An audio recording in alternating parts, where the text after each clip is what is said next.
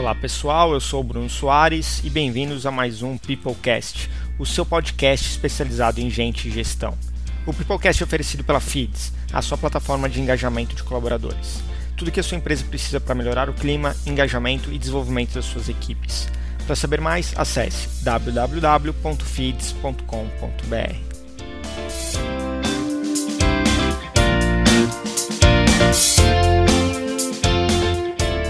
com a importância cada vez maior do acompanhamento contínuo e do feedback, fica claro que a forma de comunicar esse feedback é extremamente relevante. Pensando nisso, o assunto de hoje é comunicação não violenta. E convidamos a Caroline Lenz, líder de RH da empresa TNS Nanotecnologia, para falarmos sobre o assunto. Carol, seja muito bem-vinda ao Peoplecast e se apresente para os nossos ouvintes. Bom, então, boa tarde, Bruno. Boa tarde, pessoal que está ouvindo a gente aí. É um prazer estar com vocês hoje e falar um pouquinho mais sobre comunicação não violenta. Então, me apresentando um pouquinho, eu sou a Carol, eu tenho 25 anos, sou de Santa Catarina mesmo, aqui do Vale do Itajaí. Sou formada em administração, fiz um período sanduíche na Alemanha, em Munique. Né, me formei ali pela Universidade Federal do, do Estado de Santa Catarina. E atualmente eu trabalho como líder de RH na TNS Nanotecnologia da qual eu sou apaixonada por essa área, cada dia mais me encontro né, trabalhando com, com pessoas, gestão de pessoas, assim, é uma área sensacional. E aí acho que a gente pode entrar né, até um pouquinho dentro de comunicação não violenta, né? De, de como eu descobri, como é que isso acabou entrando na minha vida, né, Bruno? Acho que é é uma trajetória bem interessante que eu tenho com, com a CNV. Se eu ficar, né, para vocês entenderem um pouquinho, CNV eu vou usar como abreviação de comunicação não violenta. De onde é que veio essa questão, Carol, da comunicação não violenta? Como é que surgiu isso? Conta um pouco da história para gente. Bom, então contextualizar um pouquinho sobre essa, essa técnica. Ela foi desenvolvida pelo Marshall Rosenberg, é um psicólogo é, americano, desculpa, e ele acabou se especializando, desenvolvendo essa técnica é, para resolver conflitos, que aprimora né, os relacionamentos pessoais e profissionais. Né? Ele identificou que para as pessoas serem menos violentas, né, ou falarem de uma forma menos violenta, né, o segredo da questão estava realmente na forma que a gente se comunicava. Né? Então, para vocês entenderem quão poderosa essa técnica, esse processo de estudo é, ele foi usado durante é, algumas é, convenções de paz, né, para estar tá resolvendo os conflitos, né? Então imagina de guerra na, na Síria e mais outros é, mais outros lugares, né? Ele acabou aplicando essa comunicação não violenta. Então é bem bem interessante. E o que, que é? Quais são o embasamento? Assim, eu, eu, sei que ele trabalha acima de alguns pilares na estrutura de comunicação, né? Tu poderia falar mais sobre isso, sobre uhum. o que, que é comunicação violenta e a estrutura é, dessa forma uhum. de se uhum. comunicar, vamos dizer assim? Certo. Então, o que, que é basicamente a comunicação não violenta? Né? Um processo de comunicação que leva a gente a se expressar com honestidade e clareza, ao mesmo tempo que a gente dá aos outros né, uma atenção respeitosa e empática. Né? Esse, então, é o é o principal conceito. Mas é interessante a gente, dentro dos quatro pilares né, da comunicação não violenta, para realmente entender como é que a gente alcança essa expressão com honestidade, com clareza, né, atenção respeitosa e empática. É, eu vou explicando dentro de cada um, né, para a gente entender melhor como é que funciona. Bom, como eu comentei, são quatro grandes pilares, que são observar sem julgar, identificar e expressar sentimentos, seguido de identificar necessidades, e por último a gente tem um pedido. Então vamos lá em observar sem julgar. O ser humano, assim, ó, ele né, é fera, é muito automático como a gente é, exprime uma opinião, né? A gente precisa de apenas um segundo para criar uma primeira impressão de alguém, né? Então, imagina, um, né, um julgamento moralizador que a gente chama, né, quando ele não entra em consonância né, com os nossos valores, a gente acaba né, colocando isso aqui é ruim, isso aqui é bom. Isso acaba se confundindo muito fácil. Então, o que, que o Marshall propõe para a gente? Que quando né, se dá uma situação, a gente consiga avaliar somente os fatos e não colocar a nossa opinião se aquilo lá é certo ou se é errado. Né? Vamos colocar aqui um, um exemplo para ficar mais fácil ainda a gente entender é, o que, que é esse observar sem julgar. Vamos supor que eu, Carol, cheguei atrasada, uns 10 minutos numa reunião, e aí o meu chefe né, fala da seguinte maneira: Poxa, Carol, você está sempre chegando atrasada, assim não dá.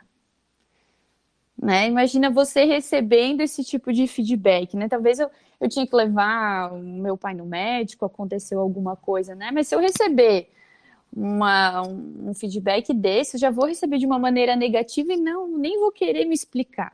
Uhum. É porque assim, a pessoa já colocou né, de, de, uma maneira negativa que ela não concordou com a minha atitude. Né? Não foi simples fato assim, ele poderia, né? O certo que, como é que ele deveria é, conversar assim, ó, oh, cara, eu observei que você chegou 10 minutos atrasada na reunião. Né? Esse é um simples fato. Ele não falou se ele concorda ou se ele discorda com a minha atitude, né? Ele simplesmente colocou ali o que aconteceu. E é isso que a gente tem que alcançar como primeiro passo né, dentro da, da comunicação não violenta. Depois, o que, que a gente tem de segundo pilar, né? Identificar, expressar os nossos sentimentos. Esse pode até ser um, um leve tabu, né, dentro das organizações. E além do fato da gente ter algumas barreiras, eu diria assim, cultural e até mesmo da, da língua, né? Porque às vezes se mostrar vulnerável, né, parece uma medida de, de fraqueza, assim, não, não posso mostrar vulnerável, né, eu tenho que ser a pessoa que sabe de tudo, que nunca erra, né, mas tá, tá para nascer um ser humano que nunca tem errado, né, pra gente aprender, se desenvolver, né, a gente tem que errar, é ali que, que a gente realmente aprende. Então, o que o Marshall propõe é que a gente identifique e expresse os nossos sentimentos para que haja um ambiente né, seguro, entre, vamos supor aqui no caso né, de um feedback, é, em que o, o líder é, ele traga um ambiente seguro né, para a pessoa se sentir à vontade e realmente conversar com clareza, honestidade e tudo mais. Então, agora vamos aí um pouquinho a parte linguística, né, para entender o quão difícil pode ser a gente identificar os nossos sentimentos. Por exemplo, a palavra saudade existe em português, mas ela não existe em outras línguas. Até mesmo a gente é, pergunta para a pessoa: ah, e aí, como é que você está hoje? Está se sentindo bem? Ela assim: não, estou bem. O que, que é bem? Bem não é um sentimento, né? Ah, eu estou bem triste, eu estou bem feliz, estou bem tranquila essa semana. Então, a gente tem algumas barreiras aí que fazem com que a gente realmente não fale sobre os nossos sentimentos. Né? E é importantíssimo. E a gente é, não foi ponto, ensinado né, pra, a falar sobre isso, né, Carol? Principalmente dentro das empresas, Exatamente. acho que um grande tabu aí de falar como é que eu estou me sentindo, ou do meu líder, é, questionar isso, debater, e de repente até, quem sabe, ajudar isso. Acho que foi criado um grande tabu sobre, primeiro, a gente não aprendeu a expressar isso, e muito menos dentro da, de uma organização, né, dentro de uma empresa. Uhum. E o que, não, que o Marshall fala sobre falar isso? sobre sentimentos. É, ele, ele traz o ponto justamente, se eu não falar como eu me sinto, que eu realmente quero, né? É, quero não, como eu realmente estou me sentindo, eu não vou alcançar essa honestidade, essa clareza. Eu preciso criar um ambiente de igual para igual. Né? Se a pessoa já não quer falar dos sentimentos, não, porque eu estou sempre bem, ela já vai criar né, uma diferença com a pessoa, não vai trazer a conversa para o mesmo nível, né?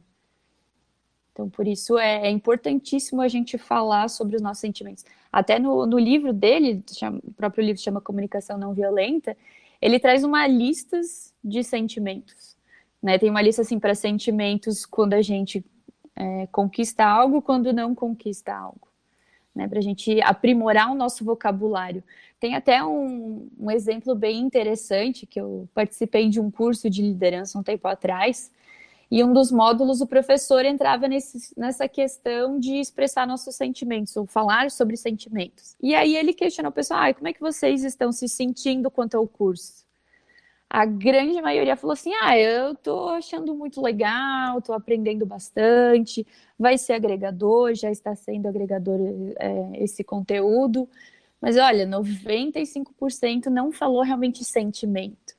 Falou o que estava acontecendo, né, o que ela estava aprendendo, mas não foi no ponto sentimento. Bacana, acho que isso fica bem claro. É um exemplo que fica bem claro. Né? A gente está passando por um treinamento uhum. uma consultoria aqui na FIDS e, e, no final dos dias a gente fala sobre isso. Tem um questionamento aí do, é, da pessoa que está organizando essa consultoria. Como é que vocês estão se sentindo? E aí a gente falou, não, cara, foi muito bom, um dia foi muito legal. Não, não, não é isso que eu estou perguntando. É, como é que vocês estão se sentindo depois desse dia de treinamento? Né? E aí é, tu começa é a encontrar um monte de dificuldade de, de expressar. É, estou bem, é a pergunta padrão, foi legal, foi bom. Não, não, mas o teu sentimento. Conta para mim o que tu está sentindo uhum. agora, né? Uh, e depois da questão do sentimento vem o terceiro pilar, que é a parte da necessidade. Isso. É isso? O que, que seria isso? Bom, aí? vamos lá. Esse eu, esse eu coloco como um dos pontos mais importantes, é, porque o Marshall traz é, sobre assumir a responsabilidade dos nossos sentimentos. Né? O que, que isso quer dizer? Que as atitudes que as outras pessoas têm conosco, né, pode ser um estímulo para eu ficar triste, com raiva, feliz, mas não é a causa. Né? Cada um pode passar pela mesma situação, mas sentir diferentes coisas, né? de ter diferentes sentimentos. Então, por isso é importante identificar né, o, o, o sentimento e ser responsável pelo que você sente. Aí a gente entra numa questão mais a fundo, que é, se eu estou me sentindo assim, é porque algo aconteceu ou deixou de acontecer. Né? Vamos contextualizar, trazer um exemplo aqui para a gente conseguir identificar a necessidade lá a fundo que a gente está procurando, né? Vamos pegar um exemplo. Eu, Carol, desenvolvi um projeto durante um ano e o meu líder acabou fazendo a apresentação desse projeto para a diretoria. Eu estava presente nessa reunião e o que, que aconteceu? O meu líder ele acabou não falando que né, o, né, fazendo um reconhecimento sobre o meu, é, meu trabalho dentro desse projeto, ao mesmo ter citado o meu nome. Aí saí da reunião chateada que ele não me reconheceu, não falou nem sequer meu nome, que fui eu que, que participei do projeto, fiquei super chateada. Né, eu identifiquei como é que eu me senti, até né, que a gente pode pegar até o, primeiro, o, o primeiro pilar, né, eu observei o que aconteceu mas qual é a necessidade, né? O que, que não aconteceu para eu ter sentido chateada? Que foi um reconhecimento, né? Eu estava esperando ser reconhecido, meu trabalho reconhecido perante a diretoria, mas isso não aconteceu e eu me senti frustrada. Então é aí que é importante a gente né, assumir a responsabilidade, não responsa responsabilidade, desculpa, não está lá no meu líder que não falou é, sobre o meu trabalho, mas sim de que eu, Carol, queria que ele me reconhecesse. Né? Era uma necessidade que eu queria. Aí a gente até pode é, fazer o gancho com o quarto pilar, que é o pedido. Né? Vamos pegar esse mesmo exemplo ali da, da apresentação do projeto. Né? É, eu identifiquei a minha necessidade, eu gostaria que o meu líder me reconhecesse né, perante a diretoria. Se o meu líder nunca souber que eu tinha essa necessidade, como é que ele vai mudar a situação? Não vai. Né? O que, que pode acontecer aqui se eu guardar essa informação só para mim? Eu vou guardar rancor né, do meu líder, eu vou, talvez possa aí complicar um pouco o nosso relacionamento, e ele jamais vai saber que foi aquele momento que tinha prejudicado né, o relacionamento entre líder e liderado. Então, para terminar o, o, ciclo da comunicação não violenta, a gente tem que fazer um pedido do que a gente realmente quer conquistar. Né? Então, agora a gente faz até uma retrospectiva né, quanto aos quatro pilares. Primeiro, a gente tem que observar sem julgar. Né? Pegando essa mesma situação, eu observei que o meu líder acabou não comentando sobre o meu trabalho nesse projeto. Né? Identifiquei a, a, a, o meu sentimento né, que eu fiquei chateada com isso e entendi que a necessidade era de realmente ganhar um reconhecimento perante outras pessoas.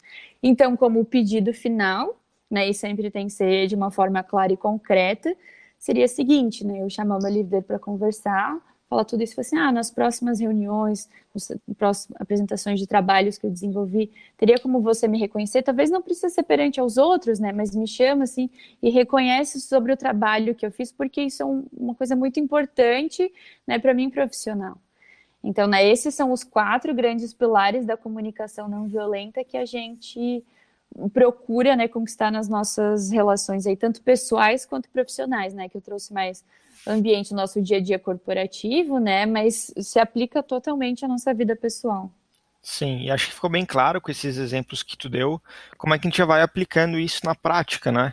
Porque é, a gente fala muito disso, ah, gostaria que fulano fizesse tal coisa, ou que o meu líder me apresentasse numa reunião, apresentasse os meus projetos. É, tem 300 coisas que a gente gostaria que as outras pessoas fizessem, mas a gente não comunica isso. E se a gente não comunica isso, como é que elas vão saber que a gente está esperando isso é. delas, né? Tem alguma Exatamente outra coisa que vem isso. na tua cabeça em relação a isso, de como é que a gente pode aplicar a comunicação não violenta no dia a dia? Uhum. Vamos lá, o que a gente falando aqui até parece fácil? Uhum. né? A gente falar sobre comunicação não violenta, não, eu vou conseguir fazer esses quatro passos. Mas quando a gente vai aplicar na prática, gente, até pelo próprio livro, assim, ele traz vários exercícios, né, a cada pilar para conseguir treinando, porque realmente para a gente conseguir aplicar é praticando. Eu falo para vocês que os quatro a gente não vai conseguir sair aplicando amanhã. Né? E como a gente consegue isso, Carol? É realmente pega um post-it, anota ali os quatro pilares, né? Às vezes, na hora de dar um feedback, dar uma devolutiva de avaliação de desempenho, né? Principalmente que a gente tem mais tempo para elaborar isso, reflete sobre esses quatro pontos, né? De como você pode estar tá aplicando isso à pessoa, né? Levando isso para a pessoa. É, ou até deixando esse post-it com os quatro pilares anotado, ver uma situação, ah, eu saí agora da reunião e eu vi que saí frustrada, alguma coisa que não, não me deixou bem. Olha para esse post-it e reflete assim, poxa, como é que eu estou me sentindo? Né? Qual necessidade será que eu queria que fosse atendida para eu realmente estar tá me sentindo assim? Né? Esse é, é, o modo mais fácil da gente começar a aplicar a comunicação não violenta, né? essa autorreflexão. Porque, olha, para a pessoa já sair aplicando os quatro de uma maneira maravilhosa é, é, difícil, é muito difícil. Até pelo próprio livro, assim, você vê, meu Deus, eu achei que ia ser mais fácil. Mas é praticando no dia a dia que a gente consegue realmente alcançar é, né, esse, esses quatro pilares. Então, que eu deixaria mesmo, faz um post-it, assim, ó, bem simples, ou anota num bloco de notas, enfim, deixa anotadinho ali os quatro pilares e vai pensando sobre. Né? Quando a pessoa se der conta, ela já vai estar tá aplicando comunicação não violenta sem saber. Boa dica. Aí, pessoal, pega o post-it que está do lado aí, já anota os quatro pilares. A Carol pode repetir para a gente da observação, sentimento, necessidade do pedido e um post-it na mão para ficar lembrando de pensar sobre isso o tempo todo. E Carol, tem algum conteúdo que você indica para os ouvintes conhecer mais sobre o assunto? Bom, como conteúdo principal, eu indico o livro do Marshall, que chama Comunicação Não Violenta. Ele é um livro sensacional, de fácil didática, de fácil leitura, que tem vários exercícios dentro dele, vários exemplos, até mesmo ele traz é, o cotidiano do, dos conflitos de guerra lá. Então, o principal mesmo é o livro, ele é sensacional mas também tem vários outros é, blogs, tem o Instituto CNV na internet, que tem artigos bem interessantes, e também existem cursos de comunicação não violenta, que são, né, para quem quiser se aprofundar um pouquinho mais, é bem interessante também. Muito bom, Carol. Para quem quiser conectar com você ou tirar alguma dúvida, como que pode entrar em contato? Bom, para me achar, me encontrar é bem facinho, podem me adicionar no LinkedIn, né? É só procurar por Caroline Lenze, que eu sano várias dúvidas lá, não tem problema não. Só conectar comigo no LinkedIn. Tá bom, então, Carol, muito obrigado, pessoal. Espero que tenham gostado e vejo vocês no próximo episódio, então. Um abraço. Tchau, tchau.